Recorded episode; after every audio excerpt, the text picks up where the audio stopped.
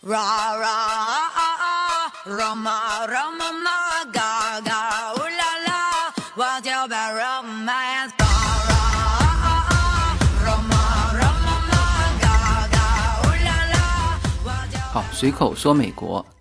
那么上一期啊，我们聊美国人对于这个男女相处的这个观念啊，到底是开放还是保守？聊到了美国人对于这一方面观念的一个多元化和一个个性化，也就是说，不是这么简单的用开放还是保守去贴标签。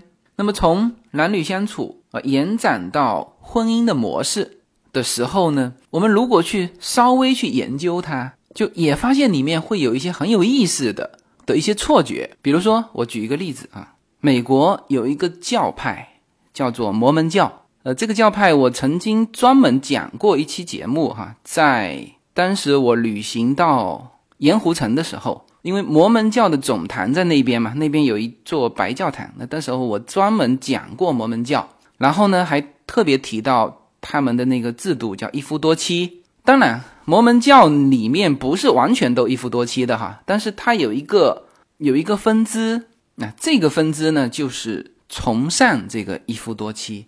那么，我现在问你，一夫多妻这种行为，作为观念来说，它到底是保守还是开放？那么，很多人如果太快回答我的，哎，就是立刻脑袋里面答案就出来的啊，就脱口而出，一夫多妻还不开放，那还要怎么再开放啊？是吧？就是他所谓的一夫多妻，哈，是一种婚姻行为，就是这些妻子都是认同这种。这种行为的，呃，所以才有一一夫多妻的制度嘛，是吧？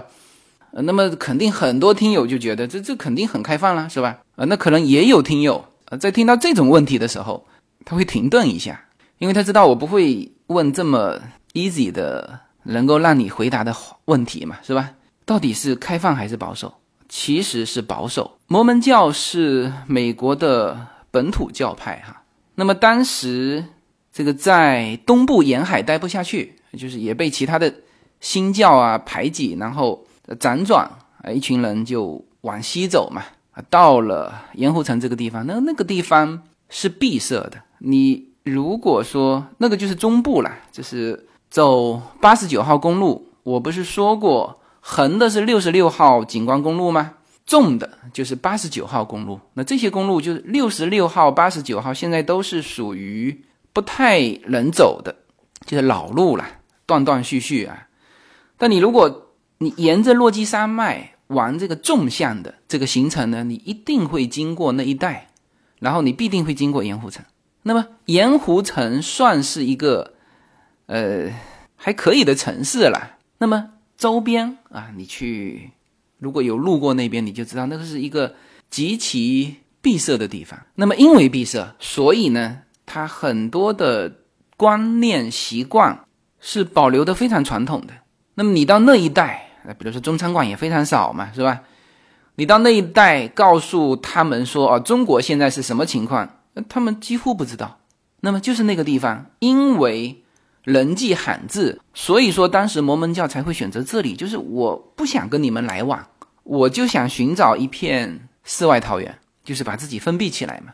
那么一夫多妻这种模式，是源于这个教派对于这个基督教的这个部分的内容的一些理解。呃，他说圣经里面描述过这种一夫多妻的呃这种家庭结构啊，所以他们是在模仿这种行为。然后呢，我专门看过，因为我现在特别喜欢看那个 Netflix 的，就赖飞公司。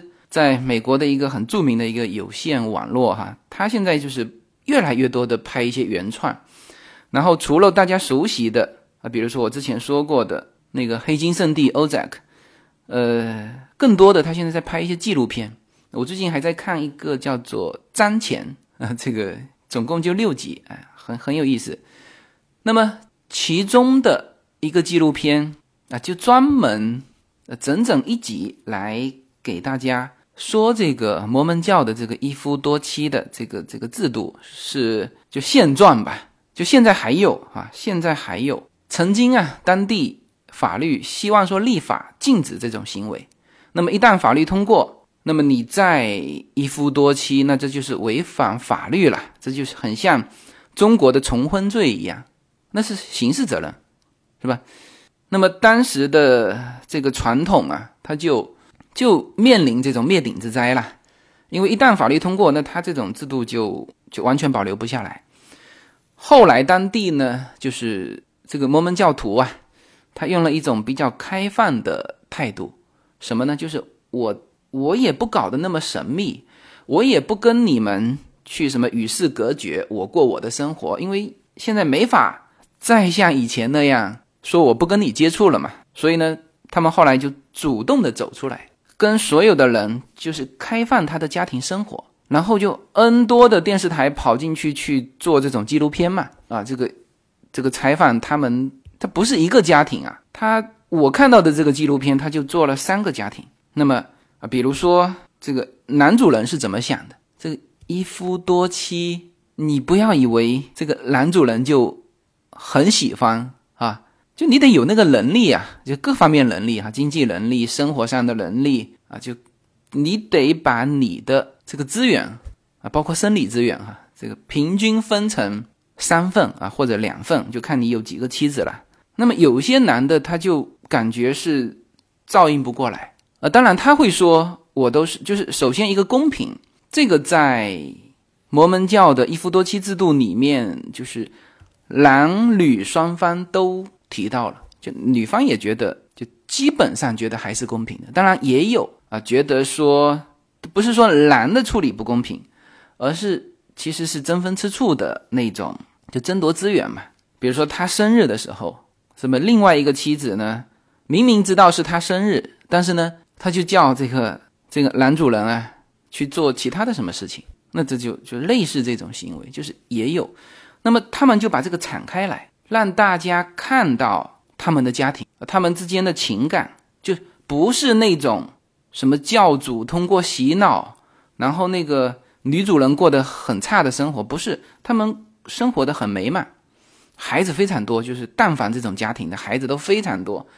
这个男主人真的是要有能力的，我看到他们孩子是真的，就像我不知道国内有没有看那一本《十四只老鼠》，就是。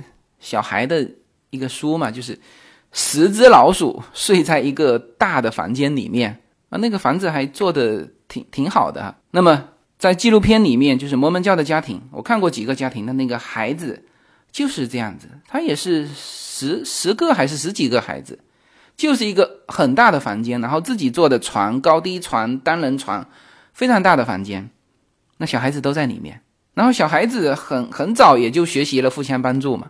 那么，让媒体、让公众走进他们的世界，这个呢是后来化解了那个危机，就当地人不再投票说要取消一夫多妻的这种制度，就他就认为这是你们的一个信仰，他们其实纯粹是个信仰。呃，就这里面很重要的就是女方是怎么想的了，就是男方大家不用想哈，这个。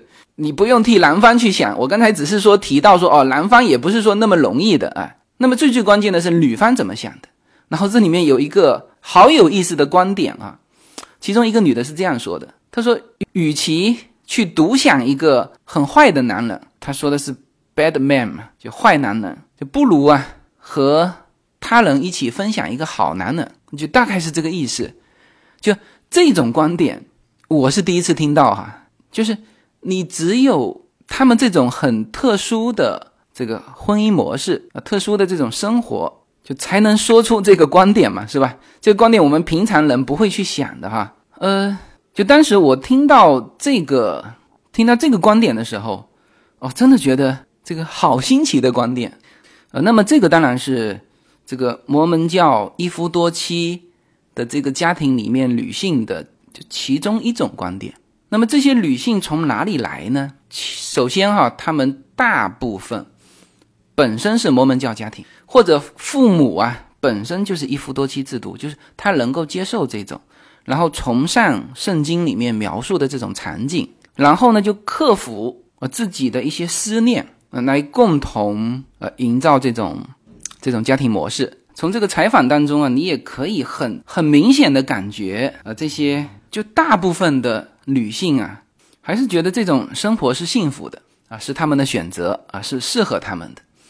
但是呢，也有少部分吧，就会有各种问题。那么按照他们的话说，就是他们想叫做克服自己的思念，去去营造或者去实现那个圣经里面所描绘的场景。OK，那么这个就是一夫多妻的制度。那么这个是开放呢，还是保守呢？首先，它是传统，这个没有问题的哈。那么这个在就以摩门教这种方式呈现出来，呃，那么这个是一种保守。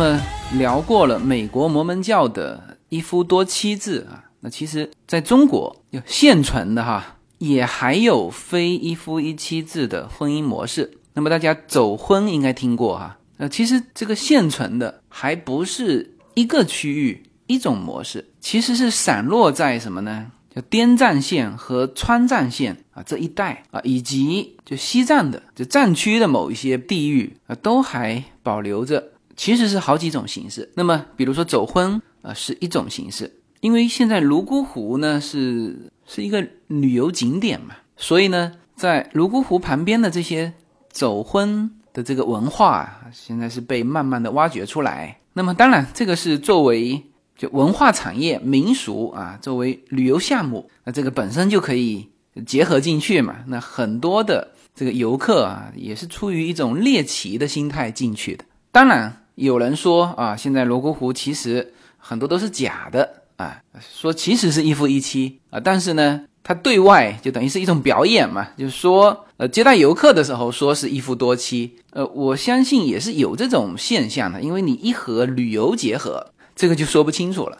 但是从就一些历史的考据以及现存的呃一些纪录片的反映出来，就这种走婚文化、一妻多夫的这种制度，就非常像美国的一夫多妻。有几个非常相像哈，第一，所在的地域非常相像，就是边缘区域，就人迹罕至的地方，像美国摩门教所在的这个盐湖城附近啊，这个以前来说就是人迹罕至嘛，就就逃避啊一些冲突才跑到这边来的。那么中国的呃藏区也是这样啊，甚至是藏区和四川以及云南的交界的地方。如果不是现在什么川藏线旅游啊、滇藏线旅游啊热起来，那这些文化应该说与主流的，就是沿海的这边的主流文化啊，这个是完全脱节的啊，这个是一个非常相像的啊。第二呢，就是说它其实都处于现在还叫做暂时保留。你看美国的这个这个摩门教的一夫多妻，也是差一点被法律要求取缔掉。就这种就非一夫一妻的这种模式，按照那个纪录片里面说啊，其实是就家庭的问题是要比一夫一妻来的多的。比如说，在美国摩门教的一夫多妻里面，呃，就比普通的这个一夫多妻制里面就更多的会出现叫虐童事件。它其实也不叫虐童，就是照顾不过来，孩子多嘛。是吧？因为有种种的社会家庭问题，所以当时才立希望立法说取消这种一夫多妻。那当然现在保留下来，那这个也是你从纪录片里面其实可以看得到，就保留这种观念的啊，这个这个家庭成员也知道自己在对抗这个现代化。除了说对于宗教的一种信仰之外，那我相信也还是有。呃，其他的一些原因啊，比如说，就像之前说到的，他说找不到好的嘛，与其找一个坏男人，还不如跟人家分享一个好男人，是吧？但是，他一旦有他喜欢的，别人也喜欢他的，是吧？然后男方是希望是一夫一妻的，那他还会保留在一夫多妻里面吗？我说的是女性哈，是吧？所以，美国的摩门教的这个一夫多妻，其实现在也是面临着。我就算法律不去制止你啊，随着信息的这个更加的透明，这种传统的家庭模式，它必然会受到外界的冲击，对吧？那中国更是如此。现在这个就是变成一种文化嘛，啊，也是属于濒临灭绝的。那变成一种宗教信仰，变变成一种文化啊，甚至变成一种旅游项目，呃，才才有存在的价值。但是到目前为止，这些都还是存在的。我之前看过这个呃关于呃中国的这个走婚以及一妻多夫的这种纪录片，那比如说好像是云南的摩羯族，呃，他们就保留的相当部分的。就现在哈，还保留着相当部分的走婚的这种婚姻模式，一妻多夫的这种模式。呃，走婚是走婚哈，走婚是指这个男方晚上来，白天走，这就叫走婚嘛。人家说，就这种模式是还是很纯粹的爱情。你知道，婚姻是就是要考虑经济的因素嘛，而而走婚是真爱，哎，也没有太多的因素去去制约这种呃婚姻模式哈。那么一妻多夫呢？在我看到的纪录片里面啊，呃，正常的是一个妻子两个丈夫，然后这个丈夫呢是就要么是亲兄弟啊，要么就是好朋友。然后我在这个 YouTube 还搜了一下，居然给我搜到这个就这段视频哈，我不知道国内搜得到搜不到啊，应该这个没问题，可以搜得到的啊，是一个香格里拉的一个年轻妻子。啊，谈他的这个，他们家庭就是一妻二夫，就是一妻多夫的这种婚姻模式嘛。也就是因为游客进去啊，所以说这些视频会流传出来。呃，当然也有是纪录片。那这纪录片面对这个纪录片镜头和面对这种游客随便说的这种，可能又不太一样。就会不会是面对普通人的时候说的会更更真实一些？就是说说的不不是那么严肃啊，说的很放松。那大家可以先听一下的这一段哈，那这个就是这个一妻多夫的家庭里面的妻子的这个这个说的。因为过去条件差嘛，知道吧？生活在一，的小孩多，你想一个人找一个老婆，没人嫁给你，只有几兄弟找一个老婆，这样不用分家。所以我们村里面每个卓玛都是两个老公，我有两个老公，我有三个爸爸，知道吧？都是亲兄弟，这样生活在一起，负担就没有那么重。一个在家干活，另外一个在外面打工，家里面条件就会更好，负担也轻，知道吗？是经济条件找一个老公，你们很吃亏的，知道吗？因为又要干活又要分家，这样就负担啊？他说的个是是就是这样的。对对对。那嗯，卓玛不好意思问啊，有两个老公，两个老公他会为争女儿呃发生争吵吗？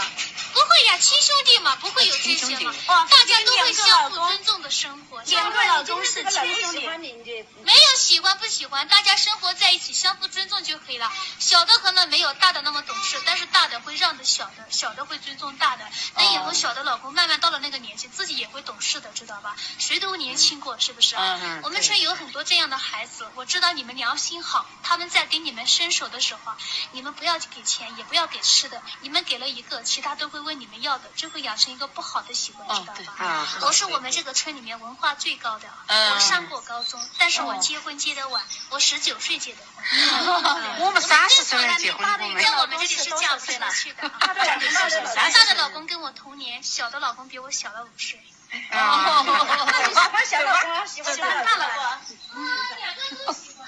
不是啊，你现在有些时候不能有比较，有比较家里面就会有。对比的话，就像你上海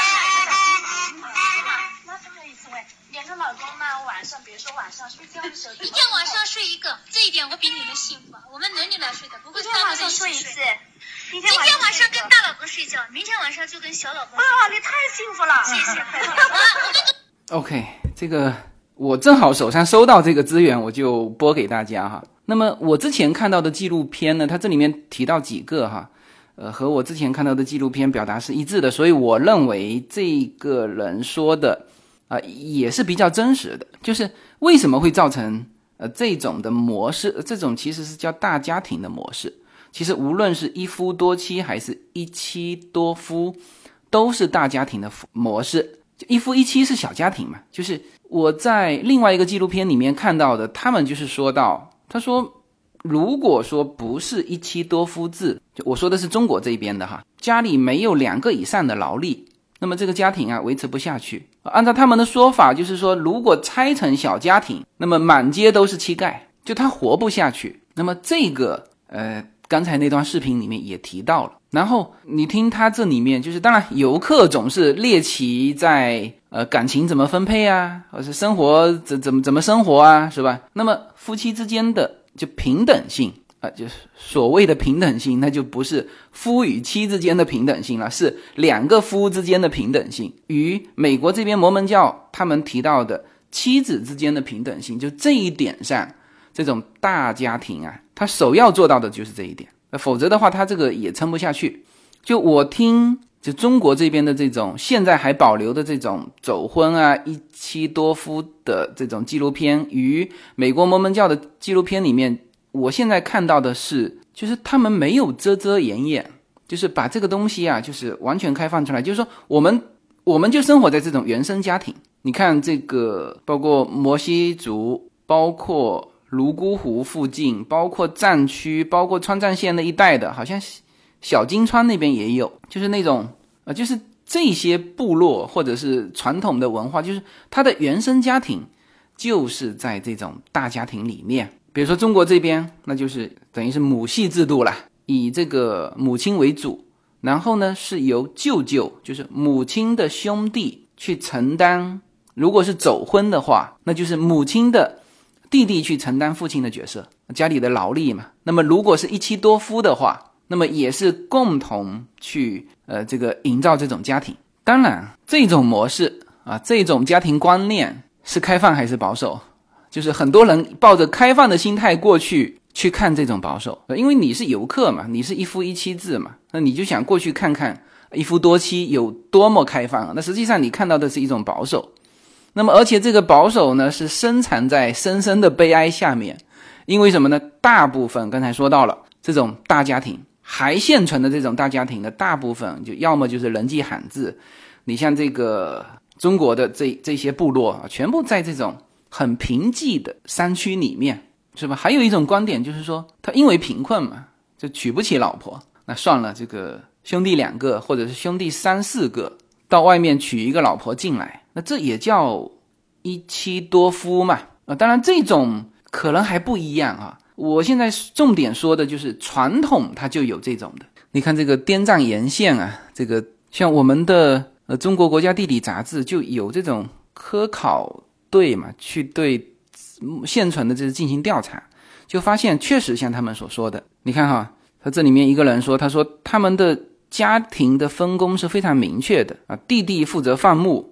哥哥负责农田，妻子负责管理家务和内政，这个非常稳定。然后呢，他们有两个孩子，兄弟俩从来没有考虑过哪个孩子是谁的。然后呢，考察队就发现，在这个区域形成这种一妻多夫，还和他的地理条件是有关，因为这里是处于这个横断山脉，就到处是高山峡谷。那个地方我去过哈，河谷是适合耕种，而山间呢是适合是是个草场。呃，只能放牧，那么这个也是中国最特殊的区域之一了，半农半牧区。那么这个时候，就是如果只有一个男人，你对农牧不能兼顾，所以呢，这个时候他自然形成了两个丈夫，一个妻子啊，形成这么一种呃大家庭，就他们所谓的大家庭。没有什么能够阻挡。没有什么可以阻挡对自由的向往。大家好，这张专辑的播出时间是每周一周五的下午，每周两期，不见不散。现在大家除了收听我的音频节目之外，还可以加入我的微信公众号，公众号的名字是无限空间，这是一个跨越中美的自由连接的社群。大家可以通过这个公众号找到您所在的城市或者是您喜欢的微信群，加入随口说美国的社群。同时，也在这个公众号里面啊，已经建成了随口说美国的 IP 矩阵，名字叫做星辰大海。在这里面呢，大家。可以听到更多的跨境主播为您分享的更多的跨境内容。当然，您如果希望随时能够追踪到随口说美国的各类信息，您还可以登录新浪微博、今日头条、抖音去搜寻随口说美国。移动互联网的神奇之处呢，就是可以把同类的人拉得很近，让我们勇敢开始，活成喜欢的那个自己。OK，那么，呃，这一期是就其实是接上期的话题，就把这个非一夫一妻制的啊，现存在中美两边的啊都有这种非一夫一妻制的这种模式，呃，给大家延展了一下。然后呢，就思索到这个这种家庭模式啊，这个到底是开放还是传统？那么无论是美国还是中国，就是很明确是一种传统，是一种保守，是一种物资贫瘠的情况之下，它呃当然中国是很纯粹啊，基于物资贫瘠啊诞生了这种大家庭的模式，而美国现在还存在是因为宗教啊，所以呃这些婚姻模式。啊，甚至推到其实一夫一妻啊，是就形成法律啊，也是解放后的。就对于我们中国来说，你看香港，甚至在解放后，就是你到现在还看得见，比如说某某这个富豪，那他是名正言顺的有二姨太、三姨太，是吧？包括子女，那就是香港是特殊地方嘛，它它其实沿袭了叫大清子民的这种。关于婚姻方面的一个一些法条嘛，也就是说，中国之前也不是一夫一妻，叫一夫一妻多妾制。那么像这种，其实你去整体去历史的脉络捋过来呢，就比较清楚了啊。早先这个原始社会那是呃完全没有这个没有什么模式的啊，这就像呃一些单口相声里面说的，这个原始社会非常好，是吧？看见满意的。是吧？给一个鸡腿啊，就可以跟你回山洞啊，是吧？那个是呃完全没有婚姻模式的。那么后面呢，就发展成叫做平妻制，这叫什么无所谓哈。平妻制呢，就是以父系社会，比如说一夫一妻多妾制。那么这种制度下，其实也是一夫一妻制。那么妾呢，是在中国其实还好啊，这个妾生的孩子还可以，就是跟着这个父亲的姓嘛。而在欧洲，那是非常严格的一夫一妻制。那么妻之外，如果有私生子的话，这个私生子是不可以叫这个家族的姓的。你去看《权力的游戏》，就是那个雪诺，是吧？他就是一个，就之前被他那个父亲说成是私生子嘛，那其实不是，其实是他父亲为了隐瞒，那是他妹妹的儿子，就是说成是自己的孩子。呃，这个不去扯哈，就是说。在欧洲，如果不是妻子生的孩子，是不可以就姓都不可以挂的，你只能挂一个不知道哪里的姓。呃，那中国这一点反而是好的哈，就是就是妾生的孩子或者是私生子啊，都可以挂上这个父亲的姓。那么像中国的一夫一妻多妾制和阿拉伯的一夫多妻制啊，甚至还有地方是叫一夫多妻多妾制。那么这个都属于就在从原始社会过渡到就一夫一妻现在的这个呃标准模式，这过渡的过程当中产生的啊，因为受这个物资匮乏的这种特定历史时期啊，应该说还是在漫长的这个人类历史发展过程当中就形成的模式。那么如果是从呃父系社会这一块，那么就是刚才说到的。啊，一夫多妻，一夫一妻多妾啊，这些叫做平妻制。那么还有，呢就是平夫制，就是母系社会。那母系社会就是像这种走婚，以及叫做一妻多夫制。就之前不是还有一则消息，那我个人感觉哈是当成笑话看的，说中国的一个教授说，因为现在中国的男女比例失调，然后会在二零二零年，呃，应该是建议哈，就是。就放开，就说可以一妻多夫制。这个当时好像我不知道是什么时候，还还轰动了一下。但是所有人都都认为这是博眼球的，实际上是在就提醒中国社会现在就男女比例失调嘛。因为呃，从这个历史脉络来看，很明确，这种大家庭制啊，不管是一夫多妻还是一妻多夫啊，这种大家庭制一定是过去式。那么，随着物资财富的提高，就人均占有物资财富的提高，就整体的人类社会是到了啊目前的叫一夫一妻制。呃，那么一夫一妻哈，这个来源，那中国肯定是学这个西方的嘛。那么西方其实很早就是一夫一妻了，就是他必须是离婚呃才能够娶新的啊，哪怕这个是国王啊，王后也只有一个。那这个是很早就开始了，就是从基督教的这个故事里面是说，耶稣那个时候就教导人们是一夫一妻。呃，这个当然是从宗教的角度去看的。那么其实是从如果是从社会的角度，那就是人均占有物资的提高，因为之前就地位低下的女子啊，是为了活下去，就像。这个摩门教的那个女生说的：“与其嫁给一个坏男人啊，不如与别人共享好男人。”那么她说的时候的语境是说这个男人的品质。那么其实这种思想就来源于什么？早期物质匮乏时期，就是与其嫁给一个穷光蛋，那我还不如嫁给物质条件好的这个这个男人，哪怕与别人分享他，但我也能活得下去啊，是吧？那么这一切的改善是。其实最最重要的是女性的这个财富的提高，就她不需要去牺牲自己去获得什么呢？活下去的权利。呃，那么这个又是一个大话题哈，可以可以展开讲很多，但今天没法讲。总之啊，这个婚姻的模式啊，一定是与人类社会的这个物质最终是是联系得上的。呃，哪怕你说制度文明。制度和文明都是基于生产力的发展水平，哈。那么也就是说，传统的啊，今天聊到的这个美国摩门教的一夫多妻，以及中国摩羯族的这个一妻多夫制，这种大家庭都必然啊，哪怕现在有现存、有残余，在一段时间之后啊，必然是走进历史。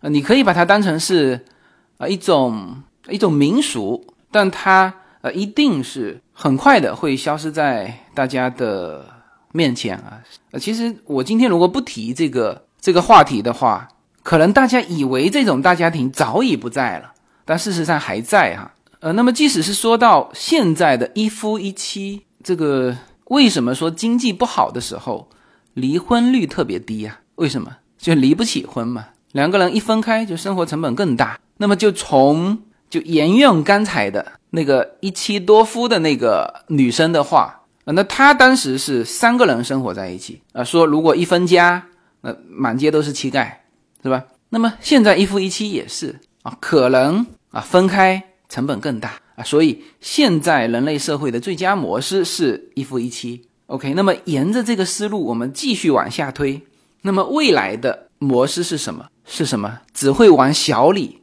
去发展，它不可能发展成其他了。也就是说，今后啊，应该是这种单身的生活方式，有可能哈会越来越多。就是或者说不结婚就可以交往，但是他不结婚，因为他没有这个物质的限制了，是吧？那就像这个呃叶子嫁给我半年之后，自己在那边反省说：“哎，我为什么要结婚啊？是吧？我婚前也过得很好啊，就他自己也有房有车。”然后就我们俩合起来之后，就在物质条件上，其实没有这个这个成立家庭的优越性。那么今后越来越多的这个年轻人啊，会感受到这一点啊。就像我之前说的，以前每一个人都要靠什么呢？都要靠单位，就集体的力量。因为你如果是个人，你没法做任何事情。但是现在个体经济越来越多，这个我们说的个体户大量的在中国啊，可能还是夫妻店。啊，但是在美国就非常多都是个体经济，就一个人就是一家公司啊，甚至有十套房子还挂十个公司。那么今后哈，这个社会的单元，就无论是叫经济体，就是所谓的这种公司啊，也是朝个人发展。然后这个叫家庭经济体，其实今后啊会越来越多出现这种单身的啊，这个是符合这种。生产力水平提高，物资条件进步的，呃一个方向的啊。那当然，这个美国现在这个同性恋啊也可以结婚啊，也是一种叫家庭模式嘛，叫一夫一妻的，叫一夫一夫或者是一妻一妻。OK，呃，那么这个又是另外一个体系了，就是就不是一个人类社会的共识的范围，那是属于个性化、多元化的这个范围啊。甚至包括你摩门教的一夫多妻啊，现在有一些性质也在慢慢改变。包括纪录片的最后哈，就是其中有一个弟弟，弟弟原生家庭当然是在一夫多妻的这个摩门教的生活圈子里面，那么其实他都已经出去了，就是在一夫一妻的这个正常人类社会生活了一大段时间了，后来他又回到这边。那么从他表达出来的，就是其实已经不是对于宗教的一种崇敬啊，去实现什么旧约里面说到的，已经不是了。他就是想要就过这种一夫多妻的生活，所以他又回到这个什么摩门教的生活点。但这个啊，已经不属于人类共识了啊！人类的共识一定是往这个更微小的。经济单元去发展，OK，那么这一期开了个脑洞哈，就是我认为在物质极大丰富的未来，可能单身的人会越来越多。所以呢，我个人感觉哈，国内的那些这个优质的剩女或者剩男，真的没有必要被这个目前的啊，甚至可能今后要过时的这种社会共识被绑架，是吧？去勉强自己，这是完全没必要的。这个节目最后哈，再表达一个观点吧，就非常快哈。上两期的美国闺蜜圈，就是叶子和她的闺蜜有聊到婚姻啊，在婚姻中什么是最重要的啊？当然他们谈的很好哈，也谈的很多啊，包括信任啊，包括叶子说要对自己负责啊，这些都对。但是其实从理性的角度说，家庭这种模式最重要的是什么？是互相需要，就夫妻双方互补、互相需要啊，才是一个家庭的本质。OK 啊，那么这个这个脑洞呢，等以后有机会我再给大家补上吧，好吧？因为因为随口说美国呢，还是要说与美国相关的事情。呃，关于婚姻的话题呢，我。也会像类似今天这样结合看看美国其他的什么问题，到时候再展开谈，好吧？好，那么这期就先到这里，好，谢谢大家。